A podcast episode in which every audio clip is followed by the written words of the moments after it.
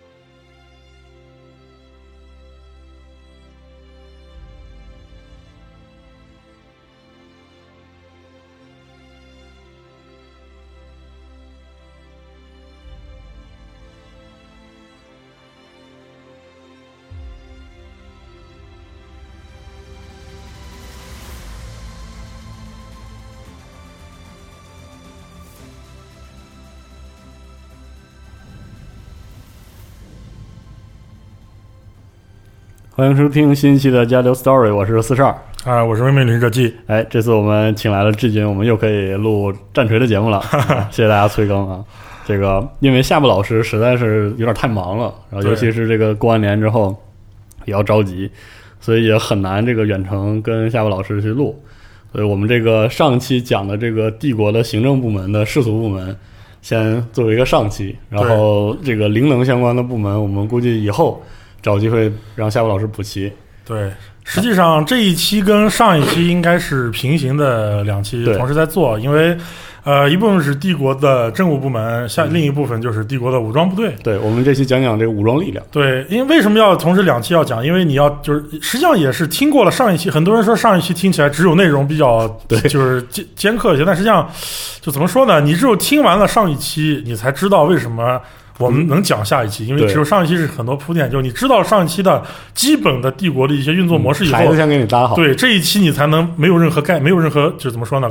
没有任何障碍的去听懂它。嗯包括之后我们会讲帝国武装力量设计的一些特别奇怪的地方，实际上是有它的这个设定上的历史原对因在对，的是这。样。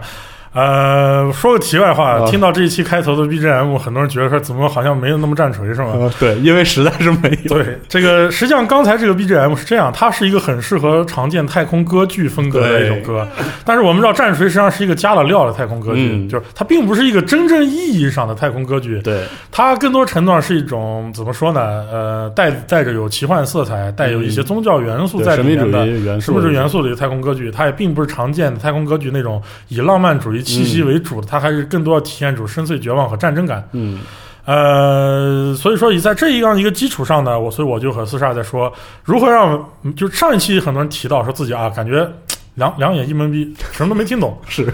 呃，啊两耳一懵逼，什么都没听懂，就是怎么讲这么多，一下把这些概念全都砸在我脸上，我也不是很难理解。是，这个确实可能理解有一点难度，但是你多听几遍的话，这一期可能就更好理解。而且为了这一期，为了让大家都能听懂，没有难度，我们决定这一期先讲一个帝国通史， 哎，对就是把帝国之间，就是人我们现在不是要讲人类帝国嘛？。对啊，那么人类帝国这些年发生了什么事儿？我打算给把大它家顺一下，串讲一下，嗯顺一下，就不一定要讲那么细，因为我们知道他也讲不细，对就是熟悉战锤四十 K 或者可能，当然我们知道听众里也有完全不熟悉的，嗯就熟悉战锤四十 K 的人应该知道，就是战锤四十 K 里面的故事，它从当年所谓天堂之战，就是这个设定里面的灵族埃尔达嗯人和上古的事儿 Necron，、就是这个太空亡灵族之间的战争，到再往再到后面什么人类的，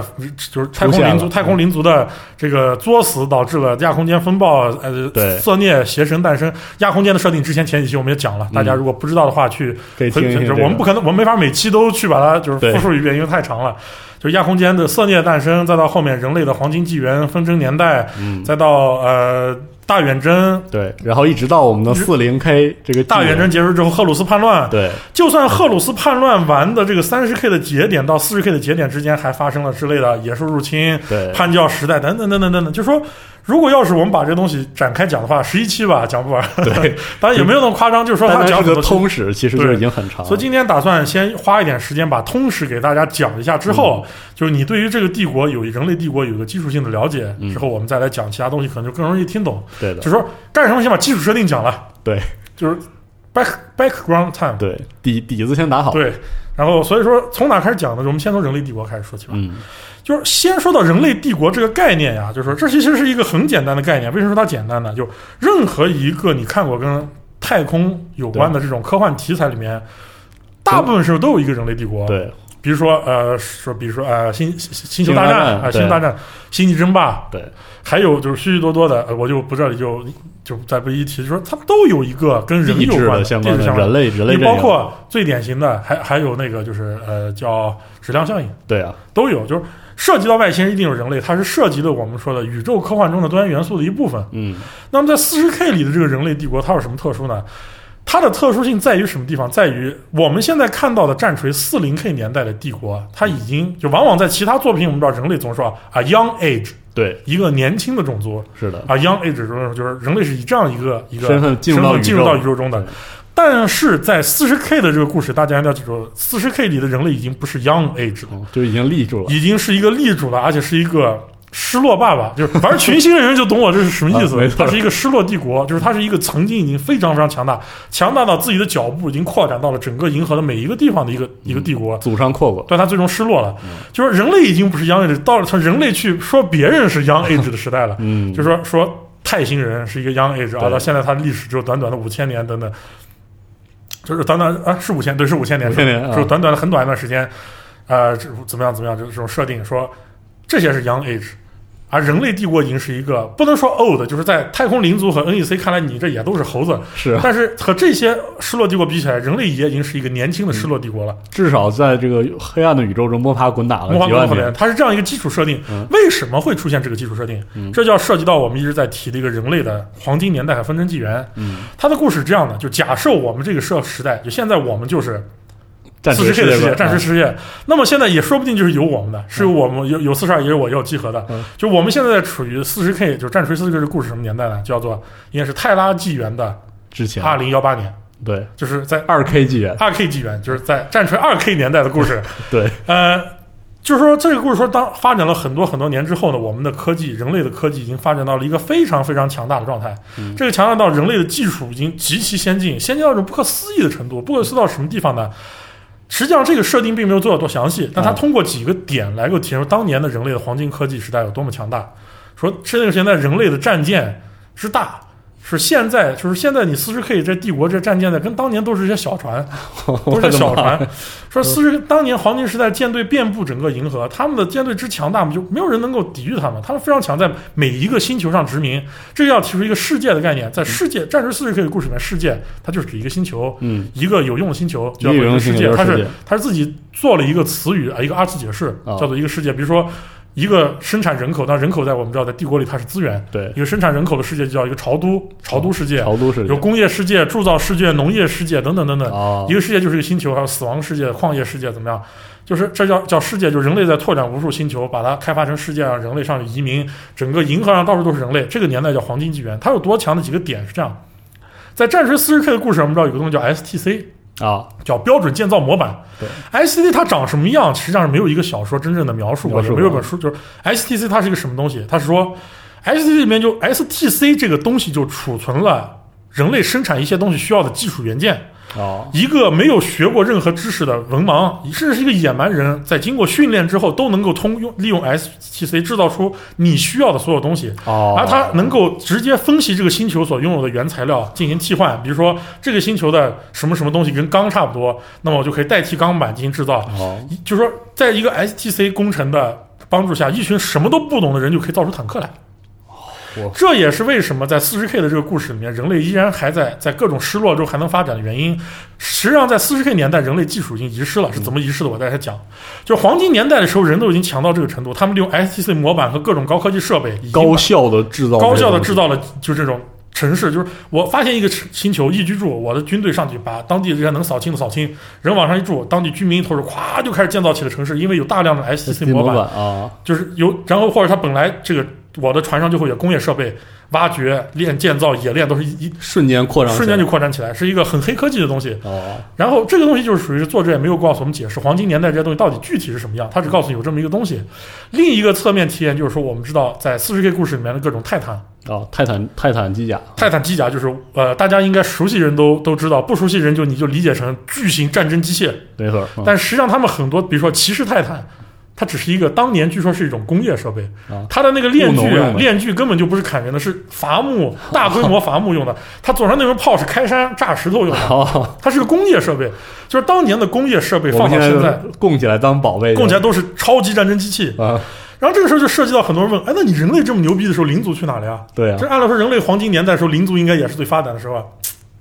你个问问对 了，对吧？这个作者他也没解释，啊就不说了就，不说了。就说这种冲突在四十 K 的故事里面，它都是不是一个很重要的东西，太久远了，太久远了。就是说，呃，记录也不可考，他会用一件方法把它敷衍过去。嗯反正你就是就知道，在当年人类确实在银河里面是非常非常强大的。嗯，人类，但是这就要提到一个亚空间的概念，就是无论人类当年多强大，人类在宇宙中穿梭使用的还是穿越亚空间技术。哦，但是为什么当年人类穿越亚空间技术的时候没有遇到那么多恶魔呢？我们知道亚空间是有恶魔的，对啊，这个其实作者他也没有说，哦就是整个四十 K 设定里没有讲这件事。一种有有意思的推测和一些书里面会暗示提到，就是当年在人类最最发达的时候，也是灵族最发达的时候呢，因为古圣的死亡嗯哦导致了整个宇宙中的这些生命它处于稳定，亚空间可能相对而言还是比较。啊，那个时候亚空间还还是安全平一还些比较平静一些，就哦或者说四个邪神还没有那么闹腾，这是一种推测，也是一种解释。在皇帝假如假如皇帝有扬声器这个这这个系列作 品，大家有兴趣可以，也是一个四十 K 同人作同品里人作品也也有过这个推测，但这个东西都是不可考的，嗯，也没有解释为什么，反正就知道确实当时没有出事儿，人类都是依靠亚空间进行嗯传送的，在整个银河哦拓展开了。但是后来出了一件事是什么事呢？就是灵族陨落，哦，灵族帝国的陨落这个事情，在以后我们会详细讲讲灵族，就我们以后会每一个族类似做专题好会好讲。好好讲，对，对灵族帝国的陨落，我们知道因为灵族过于的放纵于享乐享乐，嗯，这种极度就是他到底有多享乐多堕落呢？这个东西再讲下去讲不太 哎，不能再说了啊啊，。没错啊，就是不不全年龄了，就不说了。啊是的嗯就这种过于的放纵和享乐，导致于这种他们的思维他在们亚空因间为有个头灵领，族，他们是古圣的造物。古圣这个事情，我记得我们在第一期也说对第过，一期嗯以后我们会详细讲，就是因为他们跟亚空间有非常强的联系，就是说他们的灵能力很强，对，他们亚空间联系过高，以致他们的放纵和堕落在亚空间里激起了千层浪，哦最终导致了邪神色孽的诞生，嗯，而且激发了亚空间风暴，包括诞生了恐惧之眼等等等等等等。对了，这些这些设定都是这样，就说呃，这些都是基础设定，这是一个另外一个故事，就是讲灵族堕落。但是这场堕落造成的一个结果是什么呢？这场堕落造成的结果是。亚空间产生了剧烈的风暴，整个宇宙之间都产生亚空间风暴。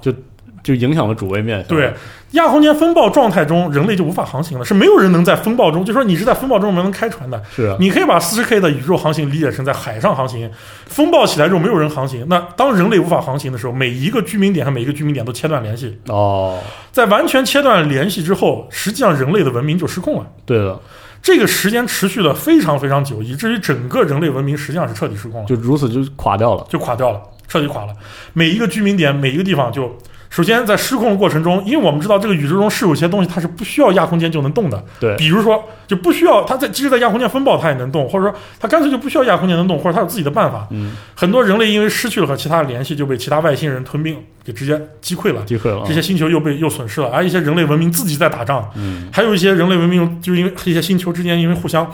距离比较近，他们组成自己的联盟，变成了新的文明、新的、啊新新的国家，对政治就世界，和泰拉这个地方彻底断开了联系。嗯，就是说，在这一个容很长的时间过程中，当时泰拉还一直是人类的帝国文文明中心，嗯，但在这件事情之后，泰拉就彻底的和其他地方失去了联系。这件事连向泰拉政府本身也崩溃了，哦，整个泰拉就变成了军阀的混战，这样混战就持续了不知道多少年。就是一个后启示录式的对故，事。地球就从此就你就可以理解成变成 Mad Max 啊或者后启示录，地球从此就彻底一片荒芜，一片废墟，嗯就是整个都变成个土，就一个黄星球，不再是一个蓝色的星球嗯了。因为本来地球在多年的发展中的强工业化，都挖到了地心，高层都建到了。就整个环境其实就已经已经非常恶劣了。嗯在之后的这场陨落中之后呢，人类的文明就更加堕落。嗯地球之间的军阀混战使地球环境就更糟了，彻底变成一个人间地狱一样的地方，黑暗时代了，黑暗时代了嗯。啊在这个时候，就是我们说，就是所谓的纷争纪元，在之前叫黄金纪元、黄金年代。为什么叫黄金年代呢？实际上就是因为那个时候是一个太好了，对太好的时代。但事实上，四十 K 的帝国方对于这个年代的评价，全部都叫做黑暗纪元。这些反正都是黑暗着的，我对，们也不知道为发什生么叫黑暗事纪元。一方面是因为我们不知道到底发生什么事，没有多少记载下；另一方面说，没有帝皇的光芒照着我们，它当然就是黑暗的啊，是一个宗教意味。嗯好那帝皇本人是谁？这个时候要讲到帝皇了。嗯帝皇实际上，我们上一期说了，我们不讲他，但这一期还要提一下他，嗯也是统述的。帝皇实际上，你可以把它理解成人类命运共同体，啊，一个人类精神的集合体。你说他是一个人类的神，并不完全准确，对但他绝对是一个超脱了人类的一个人类的本质。嗯，熟悉一些其他设定的人，可能把它理解成什么根源力啊，等等等等，就哎， 就就对那些东西有道理哦哈，啊，一个一个一个，你要理解成就是它是在四十 K 里设定是人类意识或者人类的基础。嗯，帝皇它很早很早诞生在，就可能是 文明远之古前文明在远古时代就诞生了，可能在我们的什么史前就诞生了嗯。帝皇是它是一个不朽者，不朽者也是跟亚空间有关的，它就是对永生不死，永生不死的，它不朽。不朽者呢，帝皇就一直在人类观察人类成长，观察人类变大，他帮助也人类，啊帮助他也做过很多事情，但是这些事情呢，最终都并没有如他所愿。对就在很多地方暗示，上帝本人其实就是帝皇，啊，就是帝皇是一基个督集中意识的对一个对，一个他曾经承就载扮者演了上帝，即扮演了耶稣本人。啊，但是最终说是基就是宗教带来的各种东西，让帝皇非常失望，说宗教给人类带来战争，也带来了毁灭，并不是一个成功的事情。嗯，这个时候，帝皇最终还是看到了人类衰败。就黄金纪元曾经是人帝皇觉得人类最有希望对，充满了力充量，充满力量是，但是也衰落了。嗯对于帝皇来说，就是自己一定要再一次拯救人类，是他就站在了拯救人类这条路上。他怎么做到呢？他说，首先，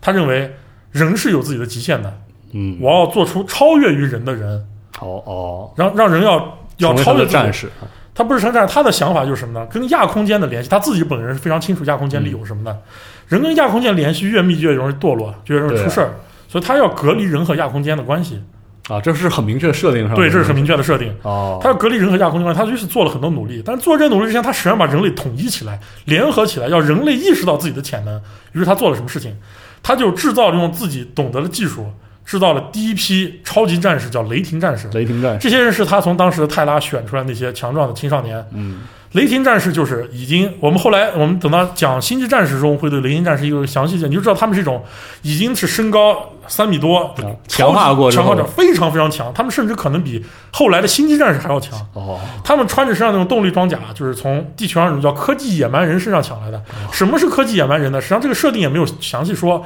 科技野蛮人就是后来在人类堕落之在在地球上出现的一群互相残杀、拿着高科技的一些野野蛮人。嗯，就帝皇从这里拿到了动力，从他们那抢来动力装甲技术，就装备给了自己的雷霆战士， 然后并且带着雷霆战士扫荡了整个泰拉上所有的军阀。把地球统一把了，地球统一了，就是我就是救世主，他并且就公开说了，我就是来拯救人类的。而且他哦拯救人，他提出了一个口号，叫什么？叫帝国真理。哦，不要相信什么牛鬼邪神，也不要相信什么就是神仙皇帝。人类一切要想战胜自己，人类命运要靠自己。我们要站起来，用我们的理性，哦，对吧？要用我们理性，要用我们的逻辑思维哦，要用我们生活中真善美正确那一部分哦来，就是来引导我们的命啊运。这是皇帝提出的帝国真理。哦但后来我觉得帝国没有没但是整明白帝国这里说的是啥，啊但是你明显知道，皇帝他本人就已经是牛鬼邪神的一部分了。其实我们公开说就是这样。其实他这帝国真理一开始提的就是，其实就是一有种点歪了啊，有点就是他其实也是一种带有谎言性质。嗯但你不能说他是完全是骗人的。对啊但他帝皇刻意的隐瞒了亚空间和自己的真相，嗯这种东西其实是带有谎言的。是的，在四十 K 这个故事一定要记住，任何人做任何死都是会有回馈的。 是，帝皇这件事情最后又带来了回报，这个后来我们再待会儿我们再讲。嗯就是帝皇提出帝国真理，就是要抛弃宗教，抛弃一切玄学的东西，我们要用科技力量、用嗯脚踏实地的用理性的力量、用人类本质的力量来脚踏实地回地归黄金回时代对，然后他就一直在提倡科技、提倡人文、提倡一些这些东西，然后很快就很多人加入他的旗下，嗯然后黄就这个雷霆战士扫荡了一切之后，统一了泰拉，然后帝皇就开始制造什么？开始制造星际战士。啊，从这个时候就开始知对道，但现实际上这个东西我们后来知道呢，帝皇制造星际战士过程中，实际上是用利用了亚空间的力量，在哦是从他这个所谓的基因原体，他制造了二十个，就跟用雷霆战士为基础，用基因种子，这基因种子本身实际上就有跟亚空间有关，哦具体怎么有关，我们以后再说嗯，就今天就不在这儿赘述了。跟亚空间有关，他制造了基因原体，他打算以基因原体为原型，制造出来超级强大的战士来帮助人类统嗯一。他想先造出二十个完美的战士，但是这二十完美战士造成的之后就失踪了，是跟亚空间有关。任何跟亚空间有关的东西一定会出事，哎大家要记到这个设定。嗯就人类跟亚空间有关，就尤其人类这种感情丰富的这种生物，只要跟亚空间有关的东西，一定是要出事儿的。出事儿了，然后基因原体就出事，他们就散落在了银河的各个地方，嗯，这些就被银散在银河里的各个人类势力世界世界给捡走了。之后就说，在被不同捡走的这些基因原体，它们命运也完全不同，也导致这个故事的结局是不一样的。那么帝皇发现原体失踪怎么办？也没有办法，就只能先造把星际战士先造出来。造出来啊他就造了二十个军团。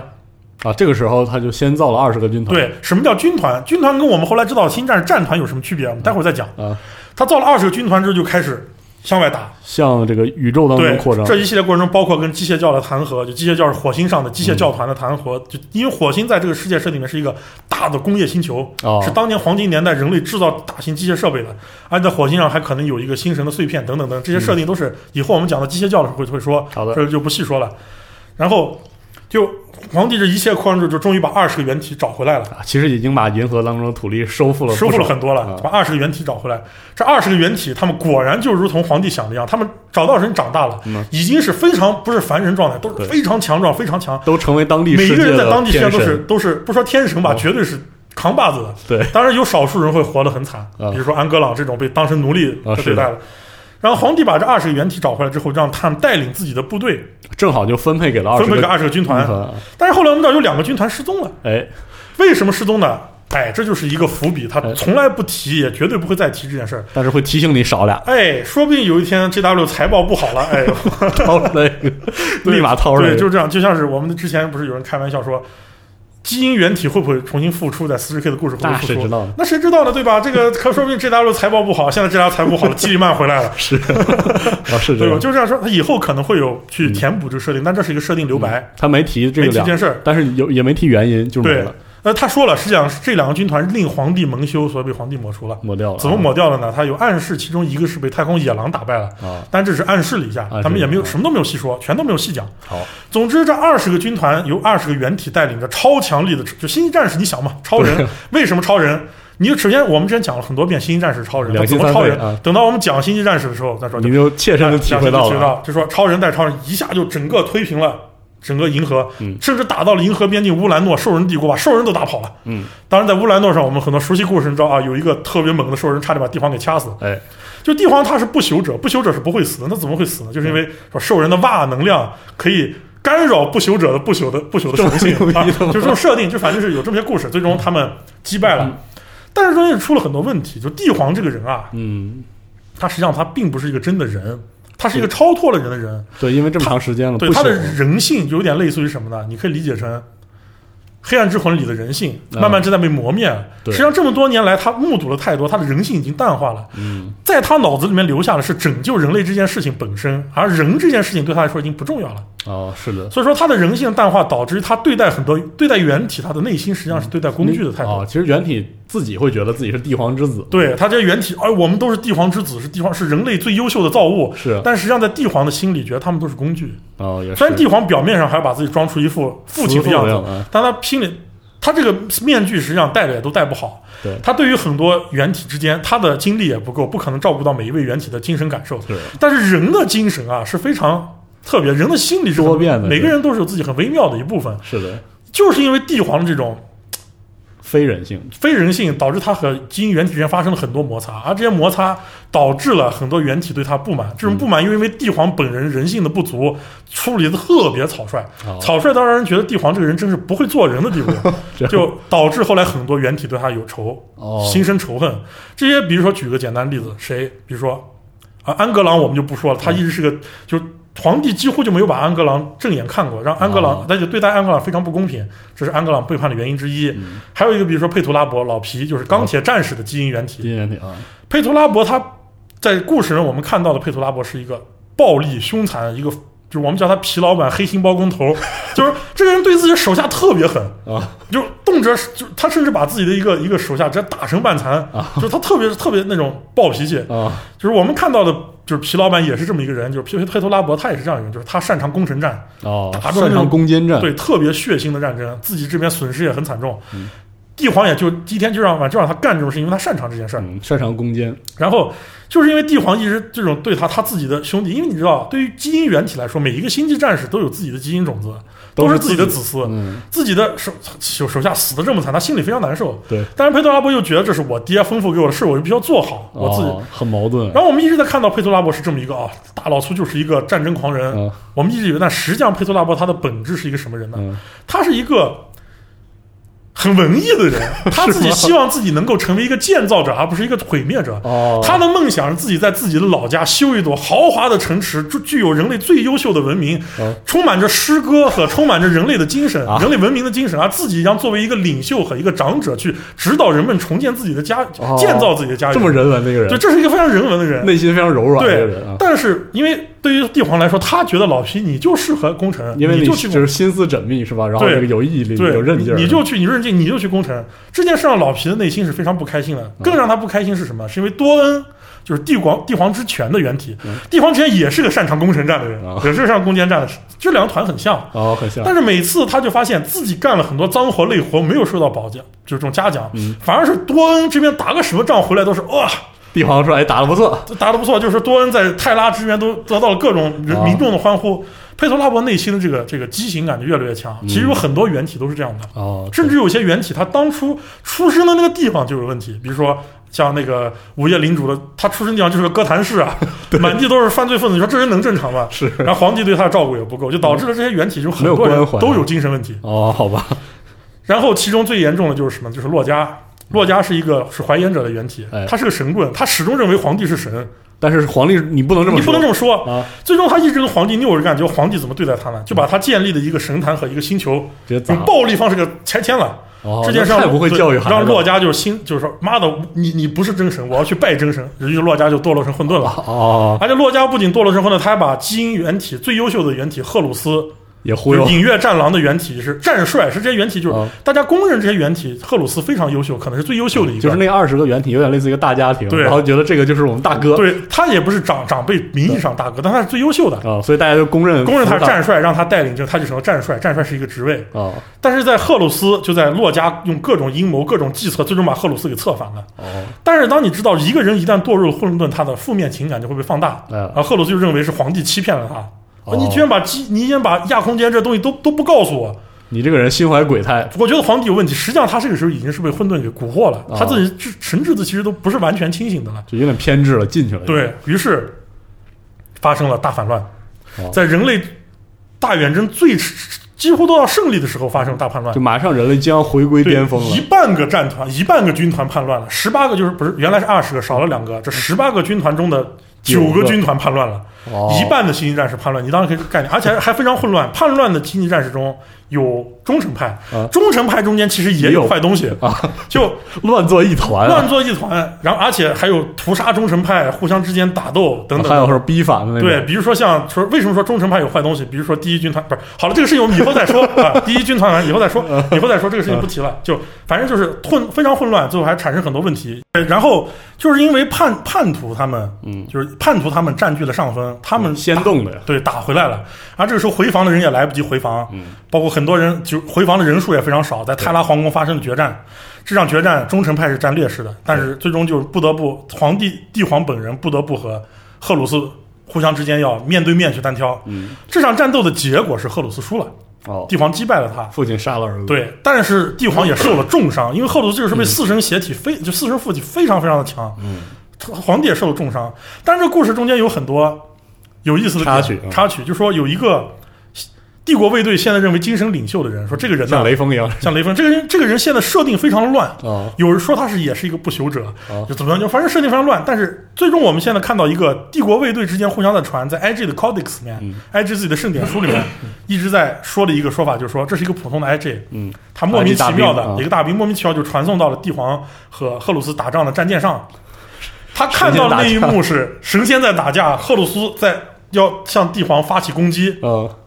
这个小兵冲了上去，啊为帝皇挡枪，就瞬间就灰飞烟灭了。灰飞烟灭了啊，就是说，你这就一个一个一个微不足道的人，一米来高，呃一一米八七八，哦一米七八的一个微不足道的人，在这种神仙面前替神仙挡了一刀，灰飞烟灭是很正常。是，但是这件事情为什么要这么写？嗯，这段故事实际上就是战锤早年的一个很重要的设定。尽管如此黑暗背景里面，人类最后的精神就是勇气，嗯人类永远仅剩的就是不勇会气，放弃这种，从来不会放。弃抗争。而帝皇看到这一幕，非常非常暴怒，然后他把赫鲁斯给杀了，哦但自己也受了重伤。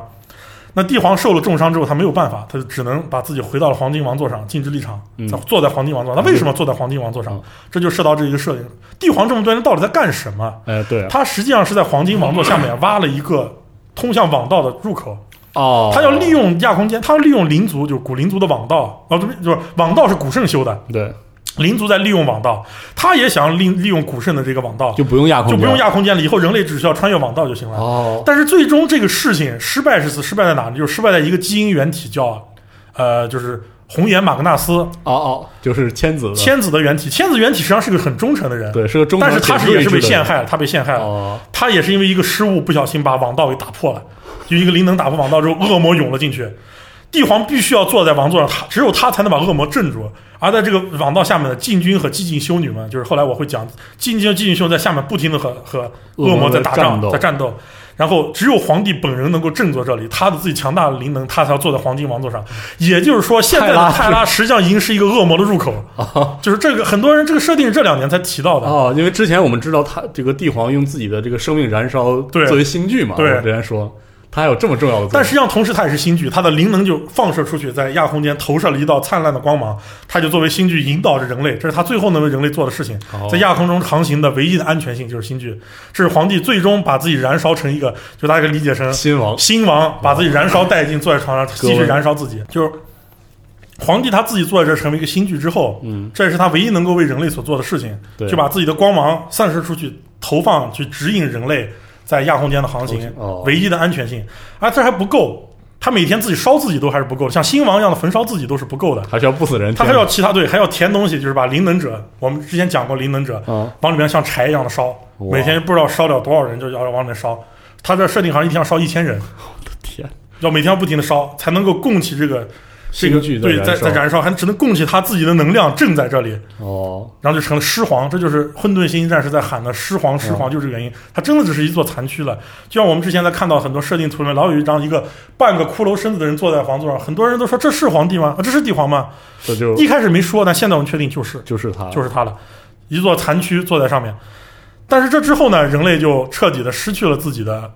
帝皇，对，只失去嗯植这样入失去者了自己的胜利的可能性，啊，是的哦人类最终只能固守在自己的领土上。你永远也不就是失失去了皇帝，失去了一切，计划也没有了，全都完了。是啊，人类就只剩下苟延残喘了。这个时候，你很难想象对于皇帝本人来说是多么的绝望，但没有人知道，是就对啊只有这个绝望的人。现在皇帝就感觉他不再是一个神了，就只剩一个绝望的人的残躯坐在这个椅子上。燃烧自己，这也就是最后我们只有看到四十 K 人类帝国的基调，哦，苟延残喘，在存活。但是这个时候，人类帝国其实还是不算那么弱，这时就是在候是嗯三零 K 左右的就事儿，三零 K 了，这就三零 K 结束的时候，人类都还是处于不能说是完全处于迷信，还是处于一种半理性的状态。嗯，但实际上从三零 K 这个时候，因为失去了帝皇，而且慢慢的原体也在互相的战斗中一个个的失失踪、嗯失去、死亡等等是的原因，人类就终于失去这些领导的超人们，嗯，只剩下留下了星际战士和普通人嗯，但是他们根本没有。自己的实力，因为在三十 K 这场大反乱中，人类失去的东西太多了，大量包括自科己的技，信仰和对科技也失去了很是多的，，就连星际战士都造不了那么多了。是就直接导致了这三十 K 到四十 K 人类帝国是在一个无限堕落的状态中，最终就变成了四十 K 我们看到这个愚愚愚昧无知嗯的宗教国家垮了一万，垮，了。帝国真理在三十 K 变成了异端学说，谁说帝国真理我要杀？啊三在四十 K，啊帝国真理变成了异端学说，谁说帝国真理我杀谁？审判庭就要杀你头。而洛迦当年那个叛徒二五仔写的国教的那本书，成了帝国国 教的，成了成了帝国唯一的信仰，哦，成了一个宗教国家，这是一个多么讽刺的事，这真的哎，非常讽刺。非常沧桑的就一是万说年，最终就是获就是到了我们四十 K 就这样一个年代哦，而四十 K 让我们现在的新故事，基里曼扛起了这一大旗，基本他嗯上是一位原 传火说一下了啊，传火了，对基里曼原体就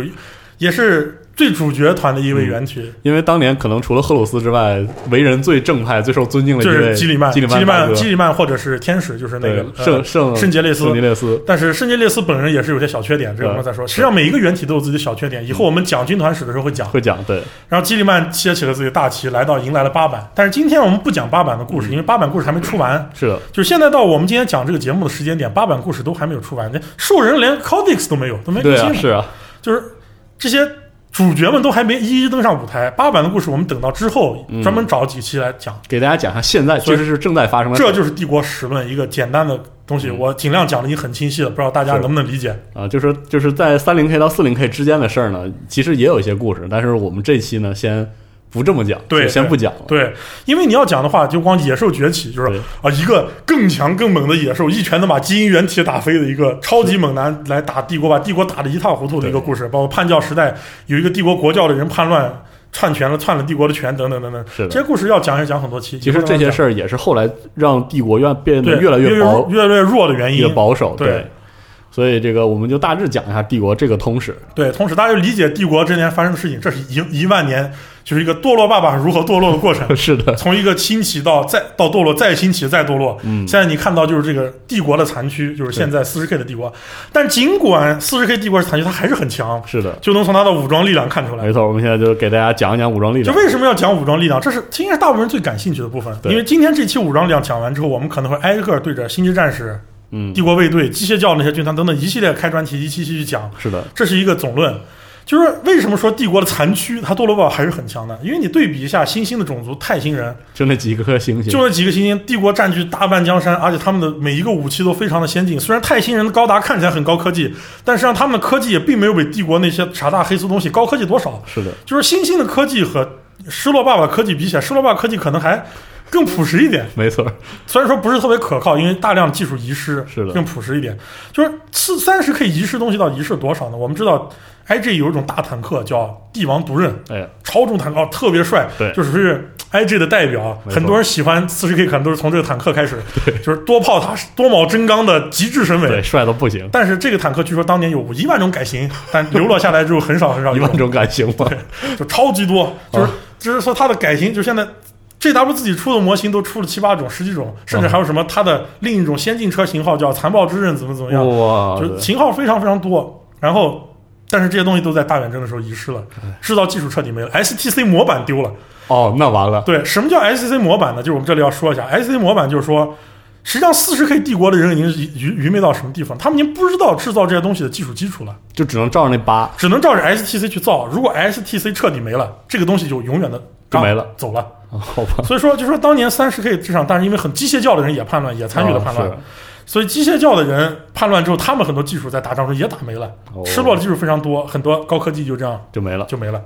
我的妈，非常可惜的。这就是为什么说好三十心痛对非常心痛。那我们现在开始讲四十 K 之后人类的武装力量有哪些？啊这个讲的是一定是最后，就是我们现在最最距离我们最近的剧情中人类拥有的武装力量。啊，那么首先第一个要说谁？行星自卫队，哎，没想到吧？哎没听过这个，说实话，行星自卫队是四十 K 故事的基础，但从来没有在任何四十 K 故事里出现 过。对啊，是为什么？它是设定基础，就是人类帝国这么大。啊？你不可能随时都依靠这些帝国统一的武装力量去防御，对啊，每一个新区是有自己的行星自卫队的，他们才是第一批跟人打仗的部队。哦，他们实际上的行星自卫队会随着新区的发达发达程度而自身的装备能力和战斗力都有不同。啊，就就是类似当地自发对当地的自自发的卫队，自发武装啊，强一点的行星自卫队，比如说一个新区本来非常发达，或者这个新区跟机械教关系很近，嗯，又或者说这个新区是一个机制造新区，是一个就是一个铸造新区或者一个矿业新区，它本地的行星自卫队整个实力都会强一些，哦甚至有些都能强的跟就是帝国卫队本身差不多强，哦，但是一些落后点地方，行星自卫队真的就只是壮丁了。就是属于是那种在故事里面几千几万被杀掉的那种炮灰，哦甚至有些封建封建世界的那些行星自卫队还拿着剑盾的冷兵器时代。哦对，就是说，因为战锤这故事就是宇宙非常大，什么事什都么有可能发生真。是什么都可能发生，对，所以说行星自卫队才是第一批，如果人类帝国遇到危机，第一批上去打的人。哦，一般有些星球也会有驻军，但 IG 就帝国卫队永远都不可能说完全驻守在某一个星区，他啊，们都实是际实上时的调动的。 IG 并不是在每个星球都有驻军的，对，他们在调动的哦，当然也有驻军，但大部分时间在调动。上一期我们在讲，就是夏巴老师在讲啊军务部军部的时候都大家应该很熟悉，啊都是讲得很清晰了。就一直都先是要靠行星自卫队，行星自卫队的武装其实都五花八门儿，嗯从强一点激光枪到到实弹步枪到数肯定说剑盾都有啊，所以这是一个比较难说，但它确实人类武装力量的一部就分是。存在的，存在的。那么讲完行星部自卫队，我们就讲帝国卫队。哎，帝国卫队啊，很多人就说是炮灰部队，很多人都对帝国卫队的概念就说是炮灰啊，是故事里面炮灰。但实际上并不是这样，是因为你看故事炮灰是总是我们在一个描述那种特别惨烈的战场，帝国卫队永远要记住它是人类帝国的基石。为什么嗯呢？因为当三十 K 大叛乱之后，大量的新兴战士死亡，是就因为到三十 K 的时候，新战士叫军团，就十八个军团，每个对军团几上万十万、十几十万人的这种新兴战士都都打没了，是啊，就是打的都很惨烈。新兴战士越来越少，但是量产新兴战士非常难。为什么难？我们讲新战士会对讲，然后而且量产新战士就算有技术，量产出来也一定会出事儿。对啊，然后就在这样的一个环境下呢，就不得不把这些凡人又拉上了战场。对啊吧？实际上，这些凡人在三十个年代就有，他们叫凡人辅助军，哦，那个时候就已经不知道什么太阳军之类的。我们知道三十 K 有一个部队就是凡人，就是整个泰拉星系的部队叫太阳军，哦这些都是凡人辅助军。而到了四十 K 年代，凡人又重上战场，他们就是帝国卫队，他们用自己的肉身去对和那些那些妖魔鬼怪战斗。是啊，实际上，他们是真的已经很强了。每一个帝国卫队的士兵都是施瓦辛格和史泰龙那种老兵级别的就猛是男对，就是我们心目中军队当中最强的那些战士，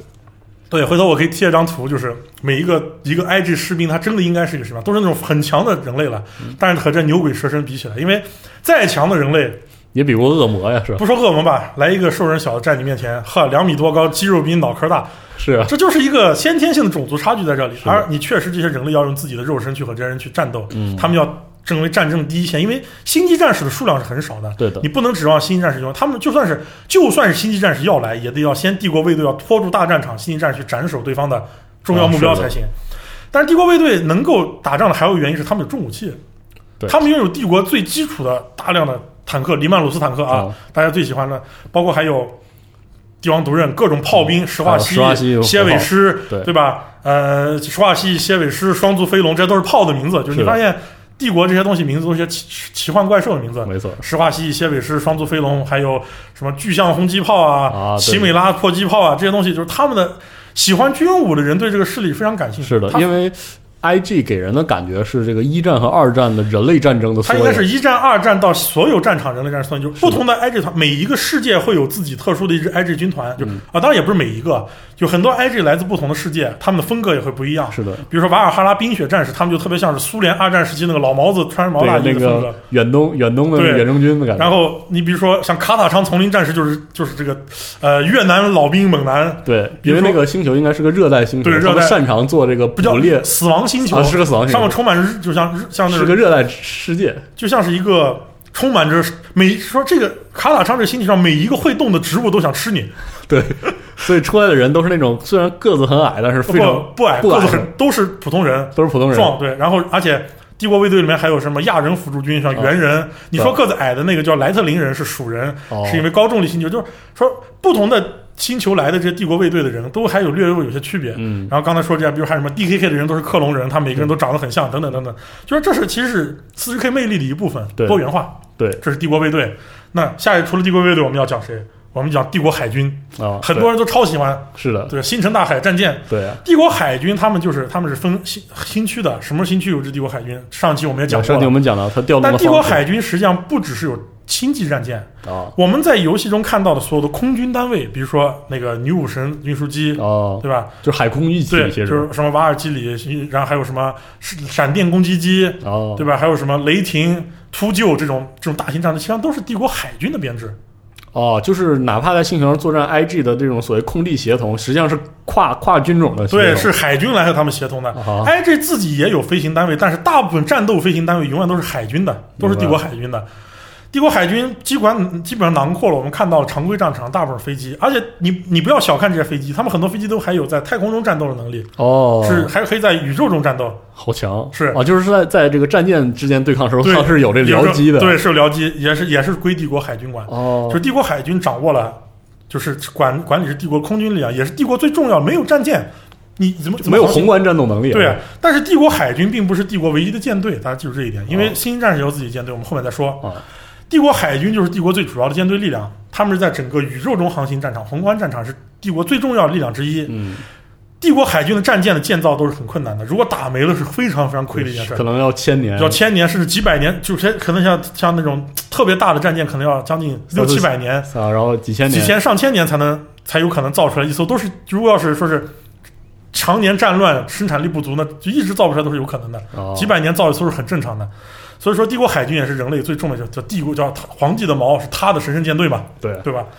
然后帝国海军玩哥特舰队人可能就熟悉，我们就不再赘述了。我们讲下一个就是星际战士。嗯哎，星际战士我们说过了，在就是四三十 K 结束之后，基里曼就是 U 团那个原体，他为了避免再发生星际战士叛乱这种事情，他把星际战士从军团拆三拆分成了战团，嗯每一个战团是一千人，大概有一千来个战团。当然，这些战团也没有细说都是哪些，嗯，它其实给一个留白，就是有这么多战团，给玩家一个脑补的空间。是的，就当有名就那么几个，每一个战团一千人，这是特种部队。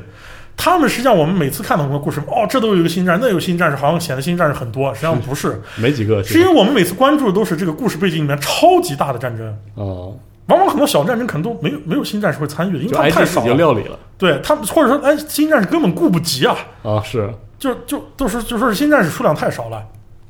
新战士有自己的舰队，有自己的战斗驳船，嗯，都是通开着自己的战舰去支援战场的。他们所有的自己的飞机、自己的陆军也都归新战士编制。哦，就不归这个，不归队，他们是一个独立的军队，他们也不受任何人操纵。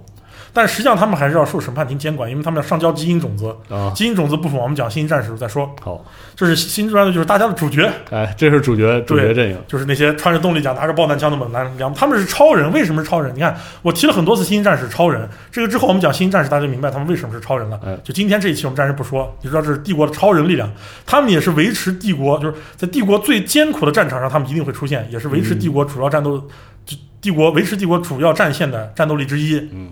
就那是么实际上是和他们相比，IG 很弱，但其实 IG 本其身实不弱， IG 本身不说，甚至 IG 因为数量多呀，对啊，是的，对啊，成成百上千的、成千万上亿的 IG 部队，嗯这些人才是帝国真正的基石。新一战士真是正的帝国的战士帝国的利剑，哦，明白你可以这么理解啊。啊，确实是这个。然后？呢，再下一个讲什么？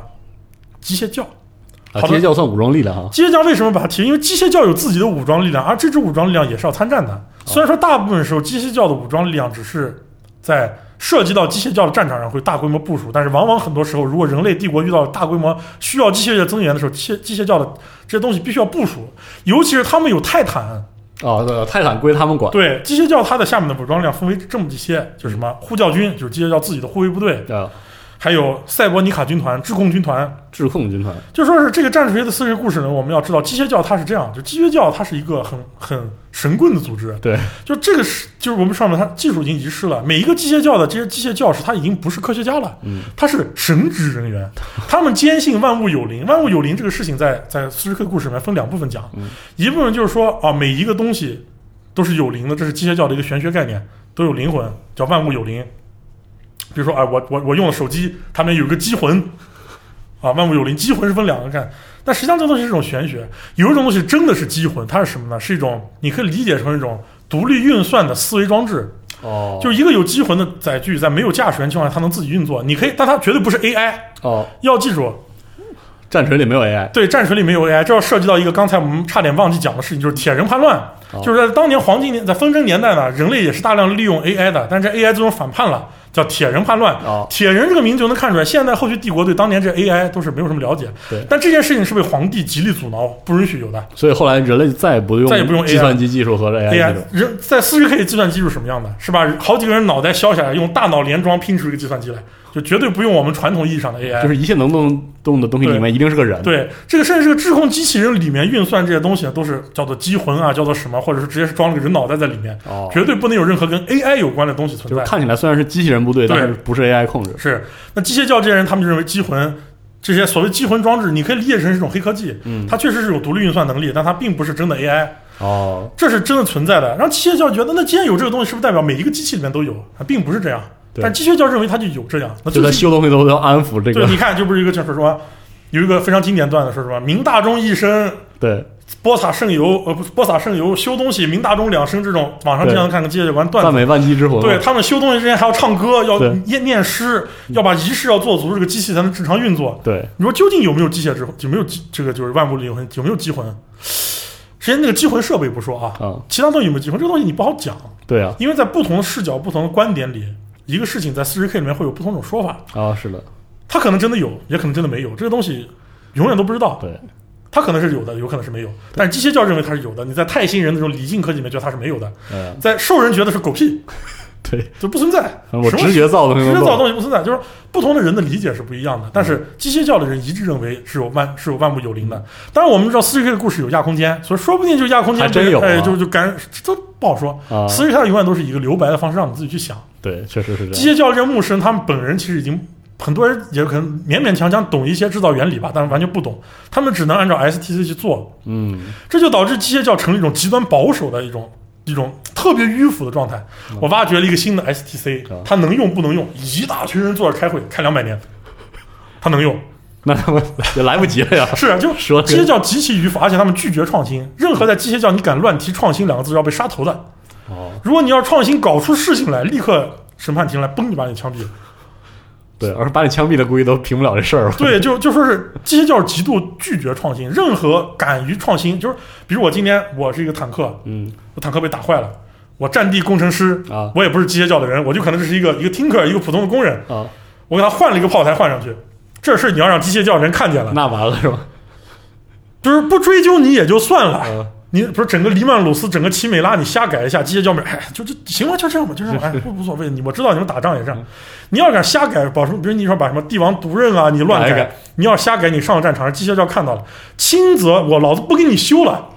因为机械教他要负责维修和是啊维护整个帝国所有的机械设备，嗯老子不修了！你大爷，你竟然敢侮辱万机之神！是啊，重则我一个电话打到审判庭去，有异端啊， 你就被枪毙了。这是异端是吧？是，啊，行就吧，说是对机械教来说，这那就种事不情改了，对不起，不能容忍的。哦，但是实际上，真现实是什么？现实在战场上，如果一个毒刃，比如说主炮台被打烂了，嗯我毒刃这么大的战车打烂了，我就不上战场了，那肯定是肯定不行行啊！很多时候指挥官就临时想办法改装一下啊，上，但这件事情就让机械教很苦恼，有些时候机械教拒绝维修，你自己想办法。是，但但是上得打呀，但实际上呢，对于机械教来说，它内部有没有搞发明创造人呢？有。哦，肯定得有啊，四十 K 这故事要记住，它是一个很大很大的世界观，里面什么东西都有，但这些人都是悄悄咪咪、偷偷摸摸的整，他们也知道这是异端，有很多时候就有人太跳就被就被干干掉了干但是掉了。其实私下里是有的，但是机械要整体它是一种迂腐的风格，嗯出现在这故事里虽面，然掌管技术，但是很迂腐。对，很迂腐。然后他们是真的是帝国的核心，他们负责帝国所有东西运作，甚至就是皇帝的黄金马桶啊，嗯，横梁柱是吧？都是得要靠机械教的人来维护，甚至有时候机械教人搞不定，还得要利用一些外星技术来做。当然，利用外星技术这件事在帝国也是异端，是 啊利，用混沌技术是异端，对啊利用外星技术是异端，创发新明创造也是异端。但是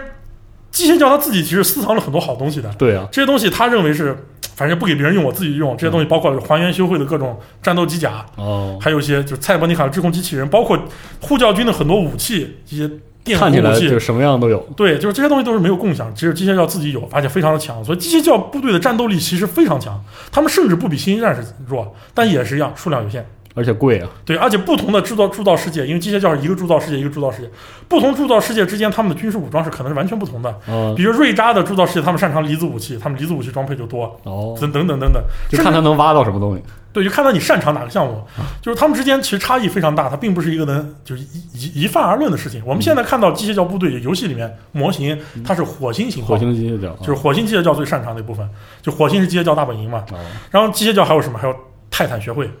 啊，是个学会啊，它的名叫泰坦学会，实际上就是代表的机械教对泰坦的控制控制嗯。机械教负责制造、运维、维修泰坦。泰坦就是机械教的神之，就泰坦被机械教人叫做神之机械，对是帝国最强力的地面武装。是啊，然后泰坦动用泰坦的战场，那个战场基本上已经是出大事儿了，是啊，就把泰坦拉上这事儿就真闹大了。而且有时候泰坦还并不是适合各种各样的战场。对啊，假如只有一个泰坦孤军奋战，可能会被人围攻，导致损失一台神之机械。所以泰坦一定是要搭配着运行的，包括机械教还有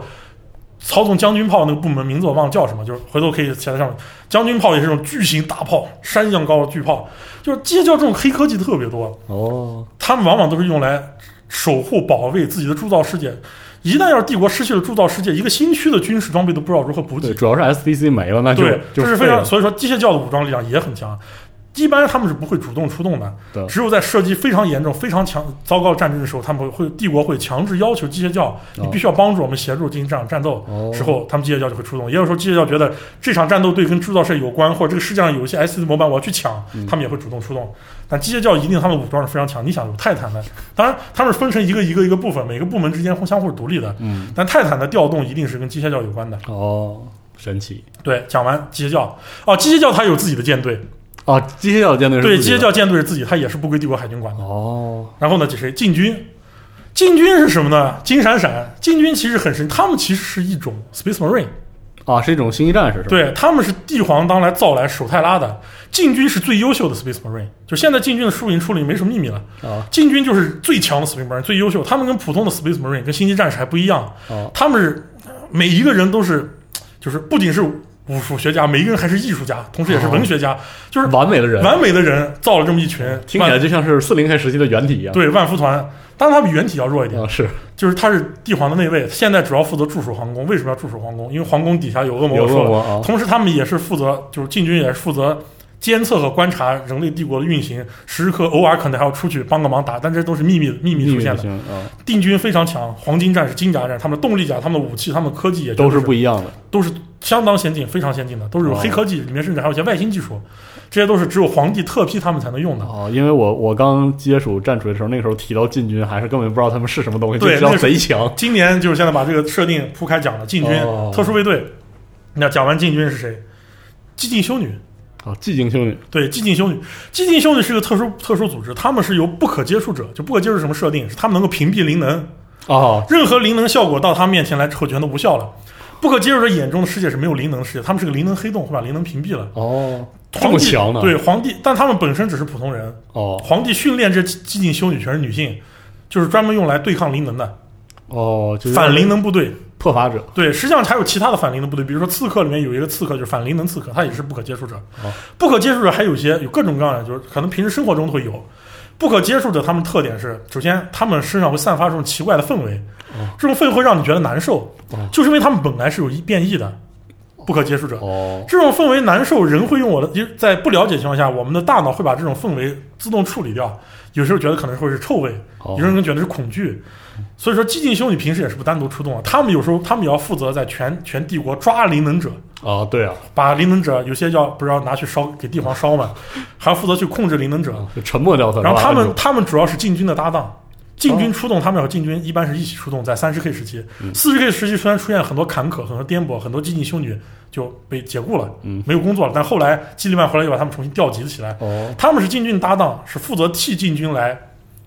就是和禁军同时战斗才是一体，既能反对灵能，也能用禁军超级强大的武力来解决现实中的东西。哦，恶魔被如果是就禁禁军修女和禁军同时出动，那么即使是大魔，他们也能轻松干掉。对，因为直接屏蔽了他的对，灵禁能军有能力多强？禁军光靠自己肉体都能和大魔单刚，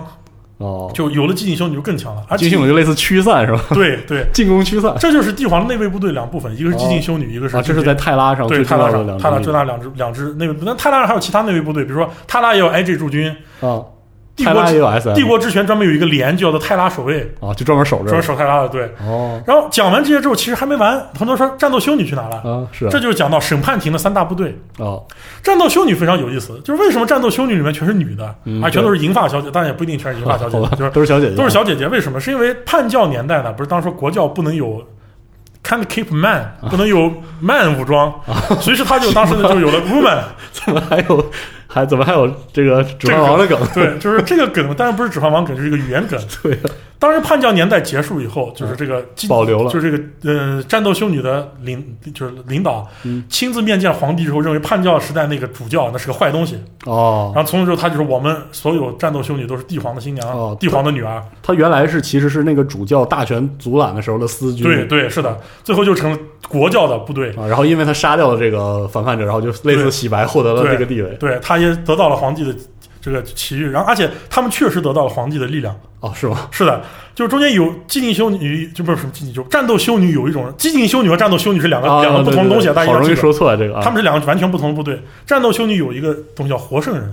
哦哦，他们死了还能活过来，就是受到皇帝，就真的就跟、啊是真的啊，对，真的会活过来。他宗们教意味如此之强烈对，吗，就是活圣人，哦就是圣人一样，而且有有很多个圣人，都是明显能感到皇帝的力量的感召。啊，像《战斗修女》里面的医疗修女，她们通过念经，就能把是人去去救活祷告皇帝能够驱散纳垢的病毒，啊，就是这就是这么强。哦，原来这么牛逼的！对他们这真的能够提，就是因为皇帝已经是在亚空间里面有投影了，对吧？亚空间扭曲现实的力量，嗯哦这就是激进修女，全部都是呃战斗性战战斗修女，千城的虔帝诚皇帝皇的战士，哦，全部都是女性。哦，他们是属于这个异异端异端审判，就是他对他们同时是国教的部队，同时也是监督国教的部队哦啊。就一方面是国教这的伪微妙了啊装，同时也是监督国教的伪装，同时他们是异端审判厅，就是所谓的讨逆修会。哦，讨逆有三大修会嘛，就审判厅有很多很多修会啊，三大修圣纯修会打恶魔的，打恶魔的，攘外修会打外星人的，讨逆修会打对内的本地的这些叛徒的啊，他们也是讨逆修会的主要武装。哦，然后所以他们战吼是烧死人异教徒是吧？对烧死异教徒，他们主要负责对内打这些邪教哦徒，当然他们对外也是很强的，只是他们一般不会主动去打对外战争，但是如果遇到危机情况，他们也要上。明白所以战斗修女，你看往往他们的死亡损失都是非常大，因为他们特别忠诚，特别狂热，狂热的同审时他判们也只是凡人，就是每一对个啊这些姑娘们都其实是凡人，他们只是穿着动力甲、拿着爆弹枪的凡人，精锐训练过的凡人，死的也是非常惨。但是就能体现出这个战锤故事基调残酷的一部分，是啊是战斗修女。那另外两个部队是什么呢？灰骑士和死亡守死望亡。守望，灰骑士也是精锐 Space Marine，他们是特殊的，他们是特殊星际的战星际战士士，，啊他们特殊在他们的全身装备都跟普通星际战士不一样，以外他们全部都是灵能者，哦，我以为他们， 我以为打恶魔全都不是灵能者，啊他们全部都是灵能能者，他们实际上就是禁军和禁忌修女合体版，哦带有灵能能力，专门反恶魔的星际战士。哦他们所有的武器全部拿来打恶魔的，天罚武器上面是灵能级，缠着反恶魔的灵能立场，哦，因为太全身帅了，对，因为全身白银，帅的不得了，对时髦灰之骑士超人高。太帅了，对，灰骑士专门打恶魔的部队，特殊精锐的星际战士。哦然后再一个死亡守望，嗯死亡守望是什么呢？专门负责打外星人的，哦专门负责处理外星人巨巨难处理的外星人问题的部队。他们全部来自于各个战团，他们可以是战团的精锐，嗯，也可以是一些战团刺儿头嗯战团刺儿头。就战团刺儿头这个另说，就也可能很多战团已经没剩下几个人了。哦，就决定加入团死灭了，亡觉得守加望入死亡守望，成为死亡守望的一员。嗯大部大部分情况是战团推荐，战团推荐来精锐在死亡守望进行训练的。哦，就是晋晋升一样，这些人在死亡守望来的一定都是一些非常，他们都肯定是有些特色的。对啊，这些人在死亡守望会经过不同的分工，因为死死亡守望来自不同战团，他们不同的战术也是不一样，因为不同战团就的是战有术那本来种也不一思样。维的碰撞和对，交融，所以死亡守望在这故事里面就显得特别汤姆克兰西，有点军旅 生活那对种，，就是他们每个人都是特种兵级别哦的，使用的装备也非常优秀，就他们的爆弹枪打出的子弹，甚至爆弹枪本身都比普通星际战士的爆弹枪厉害。嗯，就是那种精锐部队，而且他们还有各种黑科技，专门用来负责对付外星人的，甚至还能得到审判厅的各种技术支援。哦嗯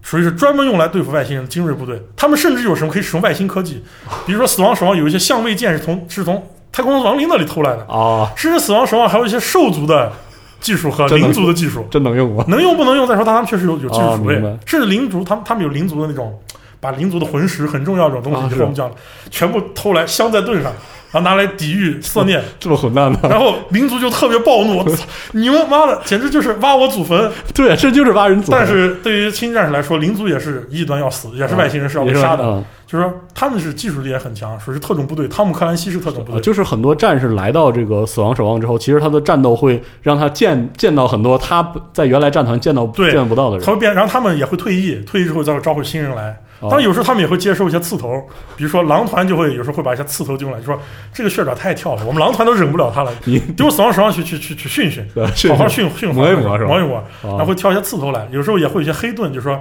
令战团蒙羞的人，他把自己的肩甲都抹掉，因为死亡守望是一边是死亡守望的银色肩甲，另一边是自己战团的肩甲还。叫保留一下但一些黑盾会把自己的战团抹掉，因为他可能是令战团蒙羞，或者有什么事情不想希望别人知道，哦。就会成为黑盾。当然，有些黑盾是跟第一军团有关，这个事情我们以后再说啊 又提到哎，就是一跟嗯跟阴中谋中场什么阴谋？没有阴谋，没有阴谋中场没有对没有阴谋，我们以后再说啊，以后再讲这个事情啊。总之，这就是帝国现在我们已知道的一些明面上的武装力量。哦，这样差不多就顺了一遍。对，顺里面就有这些东西。而以后我们要讲的时候，也会按照专题或分一期或者分两期或来者嗯去或者更多对期，获得更新来讲这些东西。你就知道帝国确实有这些武装力量，就是靠这些东西，它才能够活下来活下来。哦，还有一个东西差一点忘记没讲，就是骑士。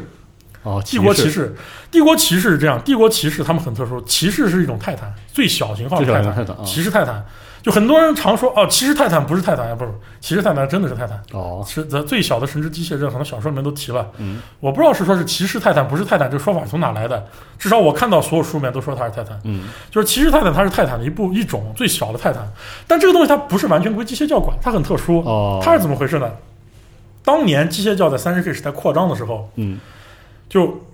在就是遇到各种各种问题，就在一些星球上有一些封建星球，哦封建星球这些还是中世纪时代这些人呢，就给了机械教很多帮助。哦，于是机械教选择帮助这些中世纪星球，让他们来开骑士，成为骑士驾其实驶还员，咱管够那个时候是吧？对然后 就挨个发一个。开成为骑士驾驶员，让他们来保护机械教的人，机械教更重要的东哦西在这个星球上发展。哦，就有点像是当时封建领主对哦，就这些人他们开泰坦，对然后因为他们开泰坦很厉害，然后也是很有很有名望，就对成为了这个这块封地的头儿，对对，哦也然管后管事儿啥的。对，然后他们就建立一个地方，然后这些星球往往这封建星球会保护相关铸造星球的安全。哦，但是这些封建星球到了四十 K 之后呢，每一个骑士家族就独立了出来，啊他们有自己的家机械教的自己的骑士的维护设备，骑士就是这种泰坦，我们啊，他们自己修了直接就。他们也可以自己修，当然有时候也要跟机械教有相关的往来。哦明白他们并不完全隶属于机械教，但是跟机械教有关系。有些家族甚至跟机械教关系不是很好，他们有自己的办法去修机械、嗯修这些东西。但有些家族跟机械教关系非常好，就彻底完全变成机械教的走狗都是有可能的。哦明这白会员章不一样，但是机械教家族他们特点都是全部都是封建社会。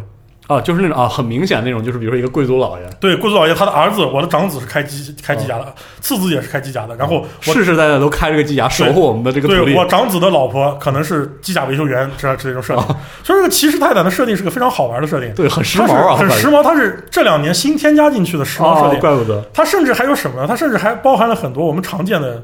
泛科幻设定，哦还有一些带一点很有意思的亚文化要素。比如说，哦我们知道的骑就是士泰坦，就是哦有点像萝卜萝卜队动画那种。对萝卜动画感觉、机甲动画、日系机甲动画感觉，啊甚至人类赞歌就是勇气的赞歌对。骑士泰坦的小说里面有一个骑士泰坦驾驶员是个小姐姐，哦，哇，就是这么棒啊！对，就是我们知道四十 K 的故事里面都是无共性，就是很多对啊每一个事情都是自己有自己的独特性，但它确实讲的是有这么回事，确实是有一个骑小姐姐驾驶员，嗯而且整个那个骑士泰坦的小说故事写的都特别日系，就哦就特别日系展开我。再也不要驾驶 EV 对，这个主角甚至都是有一个未婚妻，对吧？还跟骑士小姐姐有关系，怎么样？这种当然，他故事肯定不是你想的那样，哦哇，真但他好，确实是这么发展，有这种设定在里面。然后，骑士泰坦是一个很时髦的东西，然后哦对，真的它好时髦的，但它是一个很重要的什么呢？它是就类似于一个独立的强支大援一支点。援性武装。哦，一个新区如果有一个骑士骑士家族的星球，那么这个新区的防御力会非常强，因为对骑士泰坦已经很强了，兽人那些机甲那跟骑士泰坦怎么比？就搞割闹、毛割闹这东西，估计骑士一个人能打俩， 是吧？是这样。就是骑士泰坦是绝对是很强力的哦机械设备，就是骑士泰坦。作为人类，就是他跟他跟灵族的那种幽冥骑士都差不多这个级别的嗯，对。机甲，你记得那个战争呃黎战争黎明三呢？对开场里有对骑有骑士和幽冥骑士的对决。对然后就说这个骑士泰坦，它因为它的这个的特殊性，它家族的独立性，嗯所以它是一个分支单位，它也是同时要受军就各种军务调配，但它有自己的自治力，有自嗯对己啊的自治治权。权利，然后，而且他们跟机械教的关系也微妙，所以他们也不好说他们是哦属于这个哪阵一营方。很很容易讲故事，对很适合讲然好后故这个骑士事。它的设定也非常的中世纪，就是你看他们骑士名字什么枪骑士、对啊，剑骑士、游侠骑士、服服从骑士、堡主、啊，绿骑士，啊 绿骑士啊，可 以，对吧？就是还有什么探险骑士，就说是嗯，他们的哦，设这定、很有那种就是以前的那个骑士浪漫小对说，型号非常多，就他们这个型号现在看着有点像六连者， 就是特别多那种机甲设定，很好玩。哦我回头可以贴很多图在下面。这这就是这就开始帝国全部武装了，嗯，非常非常浪漫啊。对吧？你看看到四十 K 的故事，就给你摆一个特别大的框架，这框架下什么时候能划分？刚才嗯我讲的这每一个武装力量，它下面都会分很多很多很多很多细细分对，很多很多细分下面还有很多很多很多很多特殊的东西。对，额外的东西，就额外的是东西我们给大家讲的是最样板的东西。对，有这个东西之后，我们才能，就是我们才能在看到不一样的东西的时候，觉得它有意思。对，比如说我们知道，嗯、帝国还有什么矮人、猫人，对吧？这些设定，这都是细小的设定。比如说 IG 部队里面也有猫人士兵，对，有莱鼠人士兵，有莱特林人士兵。然后包括我们讲到说是帝国骑士，还有什么自由之刃，就是说是单打独斗的骑士，是对吧？讲到近战战团，还有些什么。不那么忠诚的战团和 很叛变了但是很忠诚的战 团，还有一些什么特殊的奇奇怪怪的嗯战团，完全不按 Codex 编制的战团，假装以为是 Codex 编制的战团，还有假看起来说是星际战士，但跟国教混在一起的战团，嗯，就等等等等等等。当然，还有人问说只有这些吗？其实不止，对就是武装力量还包括什么行商浪人啊，乱七八糟，海盗啊，什么这东就就就行商浪人这些东西就他们太多了。就是零零三，比如说你说涅克罗门达那些黑帮，他算不算武装势力？他也算对吧？对啊，就是你不能全部都把它讲一遍。嗯涅克罗门达是一个朝都，里面各种黑帮战斗力强的跟什么似的，他也太小了，太散是了，啊就不去讲他了。但是需要提醒大家的是，就是千万不要把一些普遍的设定泛化。对就是一般的设定是我们讲的这些设定，它是为了让你欣赏那些不同的东西对，那些不同的东西就不比是如一般的。说我刚刚讲骑士泰坦是有小姐姐，是不是代表骑士泰坦小姐姐很多？没这么说，那可没有是这不么是说的，对，，就是它的战锤很多故事都有它的独特性。嗯比如说前段时间最典型的阿尔法的小说啊，一群很特殊的阿尔法，特殊到说他们的特殊情况下，可能全宇宙就只有这么一群阿尔法军团的人是这个样子，就星际战士一是个叛变团。是只有一群阿尔法军团战士这个样子，对吧？就是它每一个故事都有自己的独特性，它并不共性。但我们讲今天讲的都是共性的东西，对，你知道了共性东西，你才知道这独特的东西它有多好玩儿。是的，这就是这一期主要我们想给大家讲的东西这。个帝国帝国的武装力量，让这个帝国在这个晦暗的未来活下来的对，这帮战士们，战士们，真的是很浪漫，非对常浪，漫。就像很多人说特别喜欢那个战斗修女，全是小姐姐，对吧？对但是说战斗修女也有很多种啊，对吧？对啊，是吧？就是故事其实很多，以后我们可以慢慢讲它。对，好，然后那我们这期就先讲到这儿，大家可以消化消化。对然后呃，以后夏巴老师有时间呢，我们就接着录这个行政部门的介绍；如果对没有的话，我们就就展开了，再给大家讲讲别的东西，嗯，也是也挺有意思的，所以也请大家期待。好，我们下期再见。好的，嗯，拜拜。拜拜。